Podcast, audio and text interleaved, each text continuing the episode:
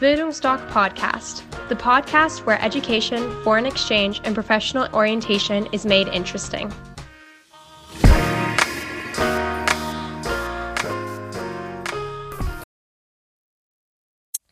Hallo, ich bin Horst und ich bin Auslandsberater bei Bildungsdoc. Heute möchte ich euch die Frage beantworten, wie finanziere ich mein Auslandsjahr nach der Schule? Die Finanzierung eines Auslandsjahres nach der Schule ist oft das größte Hindernis, den Weg ins Ausland zu finden. Viele haben falsche Vorstellungen über Programmpreise, über die finanziellen Aufwendungen, über die Kosten. Äh, ich gebe euch mal einen kleinen Überblick. Erstmal, was der finanzielle Rahmen ist, was ihr in so ein Auslandsjahr investiert. Auch ganz wichtig sind keine Kosten. Es ist eine Investition, auch für die Eltern. Die beste Investition in ihr Kind weil gerade in jungen Jahren ein Auslandsjahr absolviert, bringt riesen Schritte in der Persönlichkeitsentwicklung, multikulturelles Verständnis, perfekte Sprachkenntnisse und damit meine ich Umgangssprache, was bei den Unternehmern noch einen besonderen Bonus bringt.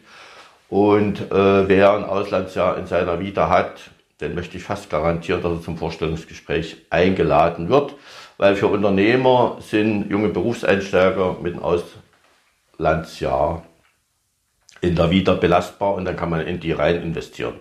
Aber kommen wir jetzt zur ursprünglichen Frage, wie könnt ihr das finanzieren? Überrascht bin ich, von Jahr zu Jahr werden es immer weniger Schüler, die einen Nebenjob haben während ihrer Schule. Es wird nur noch gelernt, gelernt, gelernt und für Nebenjobs keine Zeit. Ich animiere immer, gerade auch die Highschool-Schüler, dass sie sich einen Nebenjob suchen, weil sie ganz einfach da auch Sozialkompetenzen lernen, wie Pünktlichkeit, Einordnung ins Kollektiv und so weiter. Das machen die meisten Highschool-Schüler dann auch und die Eltern freuen sich. Natürlich stehen die Eltern auch in der Zwickmühle, äh, wenn sie sagen, such dir mal einen Nebenjob, äh, dass du auch mal auf andere Gedanken kommst. Dann sagt natürlich das Kind, nicht dumm, Mama, was willst du, gute Zensur oder soll ich arbeiten gehen? Also, äh, wenn man einen Nebenjob hat, dann kann man natürlich sich für die, kann man für dieses Auslandsjahr ansparen. Gehen wir jetzt mal davon aus, äh, ihr habt keinen Nebenjob und habt vielleicht noch Jugendweihgeld und so weiter. Das könnt ihr alles mit investieren. Da könnt ihr euch komplett nackig machen, weil dieses Auslandsjahr so bedeutend ist und euer Leben so entscheidend positiv gesehen verändern wird, dass sich diese Investition lohnt, weil ihr seht ja selber, wie hoch unsere, die Inflation ist. Irgendwann ist das Geld nichts mehr wert. Äh, aber was könnt ihr selbst dazu beitragen? Gerade Abiturienten, die ein Auslandsjahr nach der Schule machen wollen, 12., 13. Klasse. Mitte Juni gibt es die Abi-Zeugnisse und unsere Teilnehmer gehen dann von Mitte Juni bis Ende August gehen sie arbeiten.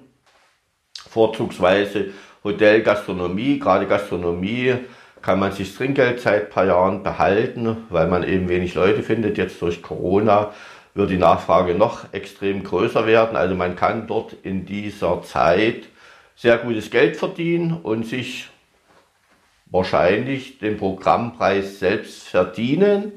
Der wäre beim Work and Travel komplettes Jahr, auch das intelligente Work, intelligente Work and Travel, was bei uns der Bestseller ist.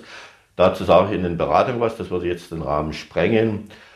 Für das Work and Travel in, investiert man für das komplette Jahr circa 2600 Euro. Also ihr seht, das kann man sich in der Zeit verdienen. Darin enthalten ist komplett alles. Hin- und Rückflug, kostenloses Umbuchen, eine Einführungswoche, Versicherungspaket mit Privatpatient, Unfallversicherung und Haftpflichtversicherung, Flughafentransfer, ihr werdet vom Flughafen abgeholt, kommt in den Camp und, und, und. Es ist alles komplett drin, also rundum sorglos Paket. Bei Work and Travel kommt dazu, die drei beliebtesten Länder sind Kanada, Australien, Neuseeland, empfehlen wir auch, weil sich dort äh, die Work-and-Traveler-Szene trifft. Die jungen Menschen kommen aus aller Welt und da fällt die Integration viel, viel leichter und geht viel, viel schneller, weil äh, in den Camps sind immer Leute, die gleich ticken und so weiter. Schnell entstehen Freundschaften. Und da muss man bei Einreise bei Kanada 1600, Neuseeland 2500 und Australien 3200 Euro nachweisen. Bei Australien ist es Pflicht, Neuseeland, Kanada macht Stichproben, das erfolgt auf dem Smartphone, ist dann das Konto von dir Und der Kontoauszug darf nicht älter oder das darf, also darf nicht älter als 14 Tage sein. Und äh, da muss die finanzielle Reserve drauf sein. Das hinterlegen in der Regel Eltern bzw. Großeltern, weil, wie gesagt, über so viel Geld verfügen manche nicht. Und bei Familien, wo Geld knapp ist, die nehmen das dann vom Sparbuch. Und weil, das ist auch kein Problem, man kann nach paar Monaten das Geld wieder rücküberweisen. Und die Eltern und Großeltern sagen dann eben, äh, wir nehmen das von unserem Sparbuch. Wichtig ist, dass das Kind geht. Und dann kommt es eben wieder auf das Sparbuch zurück. Also Work and Travel sehr überschaubar. Freiwilligenarbeit im Ausland auch beliebt. Wenn äh, Interessenten zu uns kommen, wollen ein ganzes Jahr Freiwilligenarbeit machen, kostet in der Regel zwischen 7.000 und 9.000 Euro. Ist teilweise schockierend für die Teilnehmer, weil damit hatten sie nicht gerechnet, weil sie wollen ja helfen. Also sind sie davon ausgegangen, vielleicht maximal Flug, aber mehr werde ich nicht brauchen. Nein, Freiwilligenarbeit passiert immer in Schwellenländern, in Entwicklungsländern, in Gegenden, wo der Lebensstandard viel, viel niedriger ist als hier in Deutschland. Die Leute trotzdem glücklich sind, kann man auch mal darüber nachdenken, warum das so ist. Und äh, da ist der Individualismus steht im Vordergrund. Und äh, da dort wenig bezahlte Arbeitsplätze sind, gerade in Dörfern, kleinen Gemeinden und so weiter, käme es zu sozialen Unruhen, wenn man würde auf einmal sehen, dass ein Ausländer einen bezahlten Arbeitsplatz wegnimmt. Denn ihr als Deutscher seid ihr Ausländer. So, und dann wäre es das nicht das unvergessliche Jahr. Da gibt es Unruhen, ja, und würde man euch ein bisschen schikanieren, etc. Aus dem Grund planen wir immer, und so wird es auch realisiert, maximal drei, vier Monate Freiwilligenarbeit, hat auch den Hintergrund, weil ihr seid über 18, 19, ihr wollt dann auch mal euer Leben selbst gestalten. Freiwilligenarbeit ist doch strukturiert, habt sieben, acht Stunden Arbeit am Tag, danach ist Freizeit, am Wochenende ist Freizeit und so weiter. Aber trotzdem habt ihr immer eure Aufgaben und so weiter. Ihr könnt eben nicht selbst 24 Stunden am Tag euer Leben selbst gestalten. So, und diese drei bis vier Monate empfehlen wir auch in der Regel Asien, Afrika, Südamerika, wobei, wobei unser Lieblingskontinent bei den Teilnehmern Südamerika ist, weil sie gerne ihr Spanisch vertiefen wollen, beziehungsweise lernen wollen, damit sie dann später mal ihr Erasmus-Studium, was sie in Spanien machen, schon gewisse Vorteile haben. Und da kostet aufgrund des Währungsgefälles die drei, dreieinhalb Monate, ja, oder vier Monate äh, um die dreieinhalbtausend Euro. Da ist dann schon der Flug mit in das Work-in-Treffenland deiner Wahl mit drin. Das ist alles sehr überschaubar. Wir machen auch eins. Äh, unsere Teilnehmer, also die in Beratung waren, die suchen sich dann immer Projekte für die Freiwilligenarbeit aus. Man kann auch zwei Projekte oder drei Projekte in zwei verschiedenen Ländern machen, Südamerika zum Beispiel, Costa Rica, Mexiko.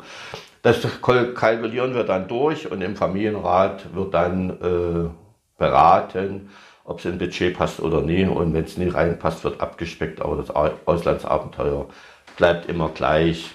Und wie gesagt, dann schließt sich das Work and Travel an nach den drei, vier Monaten, weil das die Finanzierung entspannt.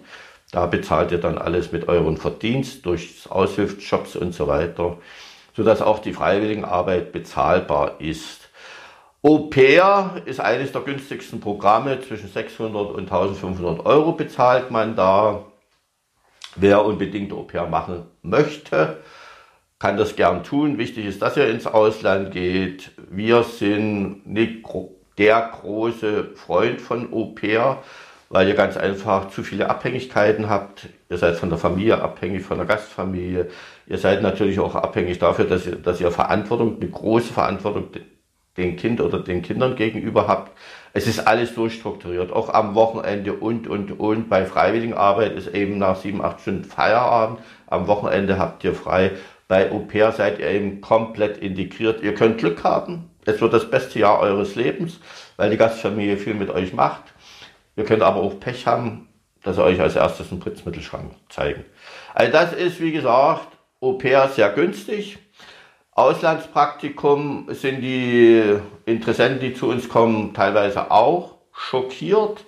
Äh, einer hatte mal, wenn schon Auslandspraktikum, dann richtig, drei Monate in New York, waren knapp 10.000 Euro. Auslandspraktikum muss auch komplett bezahlt werden.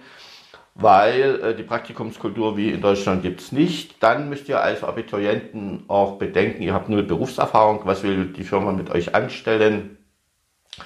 Also äh, bei Praktikum, wer es unbedingt machen möchte, Wünsche äußern, wenn jetzt bestimmte, wenn ihr passgenau was machen wollt, uns das zuschicken, dann kalkulieren wir alles und dann kann äh, beratschlagt werden, ob ihr das macht. Ich finde es besser. Ihr integriert das mit in das, in das intelligente Work and Travel, da entfallen die Kosten. Aber wie gesagt, äh, auch zur Auslandspraktikum machen wir unsere Beratung. Aber wie gesagt, das ist alles etwas preisintensiver.